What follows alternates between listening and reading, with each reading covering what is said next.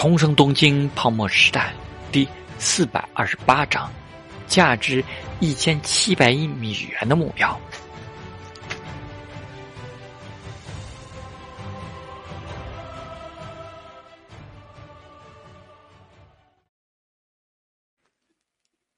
陶雅人愕然的看着陶志明，突然从他嘴里听到“红素”二字，实在是太令人意外了。在这之前，这是两人间从来没有谈过的话题。这件事与霓虹的计划有什么关系？仅仅只是希望斯蒂文森他们把重点放在赚现钱上，而不是尝试着控制霓虹的某些产业。陶志明矜持的笑了笑，然后叹口气道：“史蒂文森先生，先说回霓虹吧。其实清醒的人也有不少，如果过于担忧恐惧，他们会抱成一团的。”这么多年来，霓虹财团仍然是一个对外国人来说比较封闭的利益圈子，这便是他们生存之道啊！到了非常艰难的地步，就算现在的大财团消失一些，他们的核心资产也会被吸纳进剩余的财团里。如果米国不是打算彻底直接统治他们，那么这种结构就会是稳固的。斯蒂文森笑了笑：“他们，我是年轻的一代。”陶志明很坦然的说道：“我的想法与他们不太一样。从一开始，我的事业就没有局限于霓虹。史蒂芬森先生，某种程度来说，后花园也是需要主人精心打理的。从我这个提案开始，一步步地让那些顽固的上一代看到与国际资本合作的好处，看到了诱人的利益。等到下一代人接替他们的工作，到时候自然会有变化。”说什么主人？史蒂文森翘着嘴角否认了一句：“只不过是霓虹的财团结构极大的影响了政策的制定，让他们的一些产业受到了过多的保护，在国际竞争中不公平的掌握着优势而已。改变已经开始，就不会停下来。现在已经是平整时代，世界都已经在剧烈变化之中。”我的提案里，新的财团将会成为霓虹财团与米国财团的桥梁，从科技和文化两个角度切入进来，不正是为了重塑更公平的未来吗？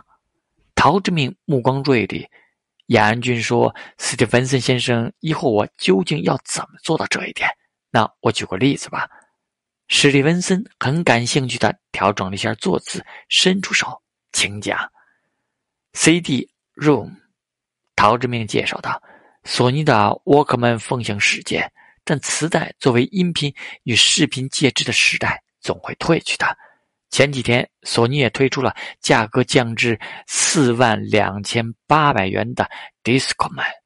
我听说这个月索尼还会推出一款能够采用五号电池的新型随身 CD 播放器。”史蒂文森目光一动。难道三井能够将索尼旗下的音响事业部放到这个新的财团内部？已有的部分分割起来太难了。陶志明摇了摇头。但是已有技术的授权，还有新技术的合作研发，却可以放在我的新财团内。史蒂文森先生，索尼的游戏主机事业可以拆分成一个专门的公司，接受我们入股。另外，我们也可以获得技术授权，研发车载 CD 播放器，由我们所投资的武田制造进行代工生产。与三井不同，我们这个新兴的国际财团能够与更多汽车品牌商谈合作，前景比他们要更大，不是吗？仅此而已。当然不是仅此而已。陶志明充满希望的说道：“车载 CD 播放器只是第一步，下一步。”我们就能依托孙正义先生的软银在霓虹游戏业的积累，让游戏主机公司变得越来越依赖我们。这个游戏主机公司未来的发展是必定要与个人电脑技术相结合的。再加上将来的上市，我们彻底取得这家公司的控制权是迟早的事。与此同时，我会做第三件事：研制能够使用于个人电脑的光驱。同时，个人电脑光驱的标准、多媒体光盘的标准，这些事都可以放在我们财团内的公司来做。现在，软件领域、音乐和影视领域，我们几方加在一起，就足有规划整个产业未来的格局的能力。基于新来的介质、个人电脑、音乐播放器、录像播放器，可以去做的事情太多了。标准、内容、软件、硬件，史蒂芬森先生，这里面能够诞生多少上市公司？这样的未来，不比现在收入更多霓虹产业还要花费精力去接管打理他们来的更诱人吗？面对陶志明的侃侃而谈，史蒂文森却没有被说动一样。前提是能够做到技术的研发、产品的打磨、成本的控制，可不是小投入。前期的投入由我们来完成，产品的打磨嘛，我已经有了。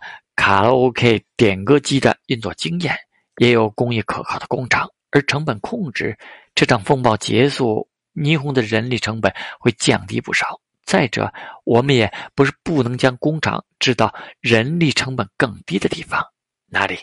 周国还是夏国，还是其他地方，都可以，看哪点成本最低，效益最好。对你们来说，最重要的是从顶层获得这个财团的股权。未来将享受到由我这样的人创造的海量收益。史蒂文森看了一眼陶雅人，随后笑的岔开了话题。雅人说：“你感兴趣的更多是吃喝玩乐的，没想到你还考虑着科技产业。科技才是让吃喝玩乐不断升级的源泉。当然了，与孙正义先生在一起，很难不被他影响，觉得个人电脑酝酿着无限未来。”杰米先生，关于这一点你也深有体会吧？杰米·迪蒙感慨的说道：“孙正义先生确实很有热情，很有思考，很能表达。他操盘着软银在纳斯达克上市的过程，没少跟孙正义打交道，所以我也被他影响着。又因为和三井重要的关系，在香岛开办了一家半导体代工厂。”陶志明看向了史文森。目光凝重地说：“想要让他们的半导体产业不至于势不可挡，仅仅是宙国也培育一些新对手，这可还不够。虽然我那个硅源芯片聚集的是东芝和 NEC 不太看好的 CPU 和闪存技术，但见英特尔也全力投入了 CPU，我更相信有我们共同主导的未来。”史蒂文森再次深深的看了陶志明一眼。陶先生不仅关注着红丝，还关注着周国。三井的野岛达雄先生没少向我抱怨呐，因为霓虹半导体产业处境的艰难，现在周国的九星正在不计代价从霓虹疯狂吸纳人才。那么，哥伦比亚影业呢？听杰米说，前年你拒绝了他的邀请。杰米迪蒙闻言分辨了一句。陶先生，关于这一点，你不要产生误会。现在向索尼提出的要求和当时我邀请你的想法是不一样的。陶志明笑了笑：“有啥不一样？当时你们肯定也想着坑我来着，只不过现在对索尼的报价更高了而已。现在双方的关系产生了微妙的变化。”但陶志明坦然说道：“为了让三井和索尼愿意向我开展以上的合作。”我答应了和他们一起收购哥伦比亚影业。现在我有百事达，以后如果视频光盘能够研制成功，家用的视频光盘播放器能够普及，这种生意也不算亏。史蒂文森先生，你们从这些交易中获得的回报，正好在这一次三影投资银行的改革中投入进来。他拘谨的笑了笑，毕竟霓虹某一家大银行这个目标。大概需要将近十年的周期才能够完成吧？哦，陶先生是说我们现在就可以入股三友投资银行了吗？陶志明严肃点头：“没错，现在就入股，也能让霓虹那些大人们放心。毕竟这样一来，后续的著作运作就有了一个方向。陶先生也认可哥伦比亚影业现在的报价。”我认可这个报价，是因为我投资的是未来。陶先生有这样的诚意，我们会认真的考虑的。史蒂文森看着他顿了顿，随后说道：“但如果三友投资银行无法在将来真的能够掌握住一家霓虹本土大银行的话，所谓成为财团的说法也就不现实了。重头戏来了，陶志明看了看陶雅人，然后笑问：“雅安居知道关西的尾上神婆吧？”陶雅人愣了愣，随后向史蒂文森和杰米迪蒙介绍道：“霓虹关西都市圈的一个老女人。”通过所谓补债，聚集了关系相当多中老年主妇的资产。听说现在是兴业银行、第一泉银行、长信银行等多家银行的座上宾。根据我得到的情报，他已经累计从各大银行及民间金融机构融资超过了五百亿元了。不愧是霓虹啊！史蒂文森高兴地赞叹了一句，随后感兴趣地问陶志明。陶先生提他，莫莫非他和你？陶志明连忙摆手：“我只对年轻漂亮的女人感兴趣。”史蒂文森，不要开玩笑啊。三人都呆了呆，随后无语的大笑起来。陶志明无非是在这样的场景里尝试着掌握一下气氛，等大家都缓了缓之后，就翘着嘴角说道：“他是怎么融资的？”我不管，但是他现在的资金其实有三千六百五十亿元，都放在我的小野寺财富，补战不能给他带来好运。现在是我在决定他的命运。陶雅人震惊莫名：“你说的是真的？这是属于我和他的秘密。”陶志明郑重的说道：“他也不是完全相信我一个人。”所以，他还有两千多元是由他自己或者交给其他人帮忙打理的。只不过，我一直在给他稳定的回报。了不起！史蒂文森拍着手掌。投资总归是有风险的。这么说，陶先生届时能影响由那个女人产生的银行债务了？陶志明点点头。银行的债务规模非常大，以他的性格，将来必定是会成为一个污点的。到时候将他还有一些无关紧要的人推出来作为替罪羊，而我们却愿意承担一部分债务作为要求，就能对一些银行提出要求。韦尚凤在巅峰时期，从各个银行和金融机构融资的累计总规模将近三万亿元，造成了巨大规模的金融损失，最后却被只判了十二年。里面的鬼有多大，可见一斑。它可是导致兴业银行和第一劝银行、富士银行合并重组的直接原因之一。陶志明补充道：“去年他还了兴业银行五百三十亿元的贷款，但是今年又计划买兴业银行一千二百亿元的债券。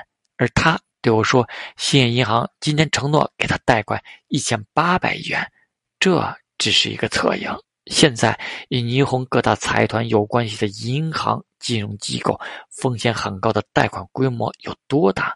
在届时的重组合并当中，我们只要将目标集中在其中某一个银行，通过一系列的交换，就能主导一家大银行了。目标是兴业银行？陶志明摇了摇头。目标是长信银行。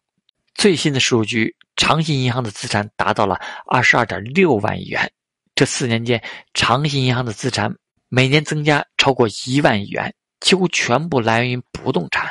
现在，长信银行的最大客户分别是第一名 EIE 公司的高桥智、渡边喜太郎、一本晴彦，马上还包括我。十二点六万元的长信银行，史文森在心中换算了一下。好家伙，超过一千七百亿美元了！没错，长信银行的大股东是大藏商。届时如果有政策调整，长信银行会是最先受到影响的，它的坏账规模会率先扩大。而长信银行不是其他财团的利益核心，其他财团会最先放弃持有长信银行股份。最主要的是，你们的能量最容易直接影响到的也是霓虹的政坛。我提出的神乐厅计划，将主要的融资目标放在了长信银行身上，正是为了掌握主动。史蒂文森心中大动，站了起来，踱起步，超过一千七百亿美元的一个大家伙，这个目标真不错，真的很不错。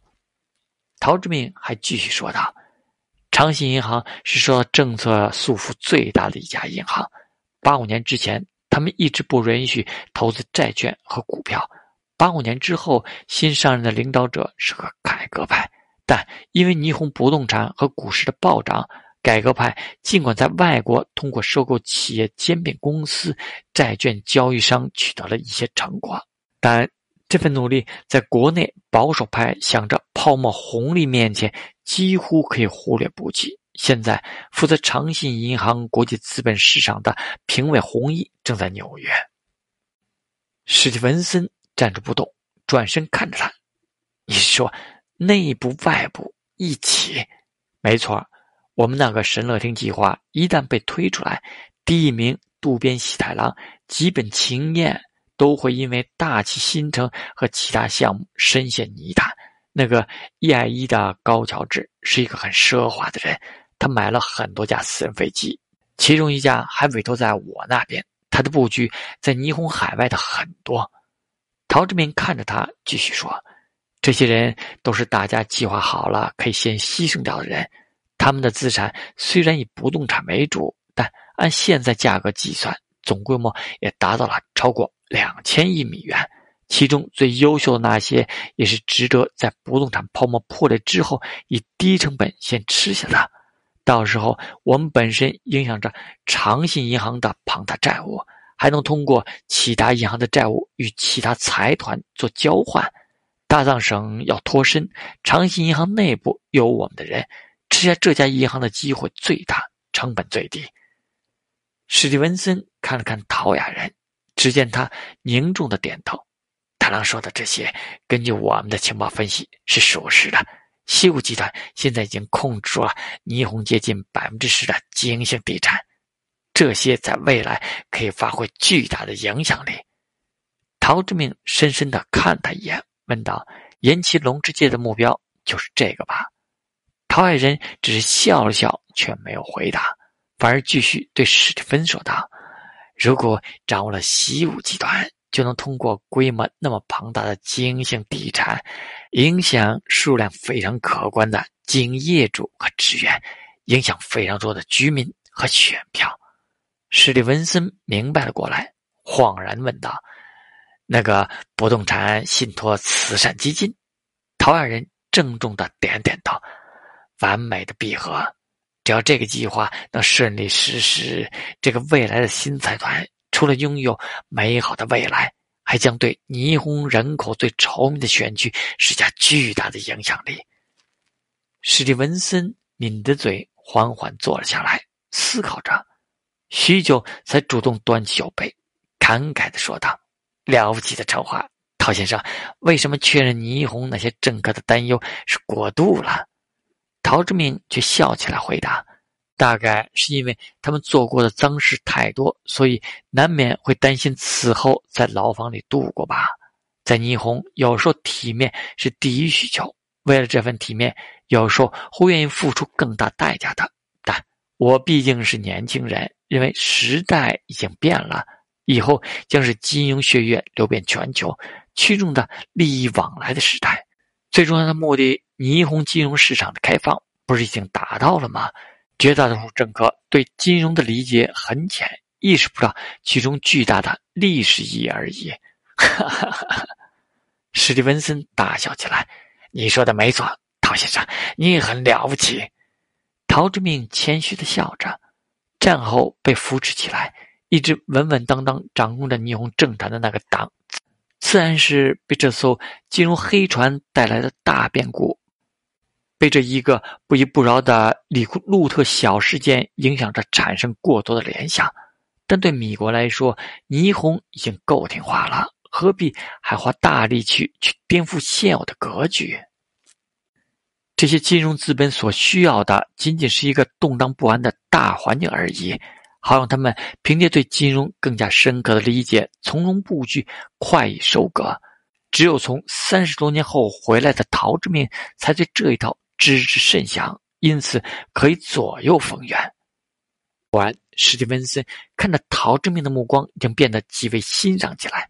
陶先生，现在我本人已经相信你能将这个新集团构建起来了。所以，不过我们先从你的那个小野财富私下里开始合作。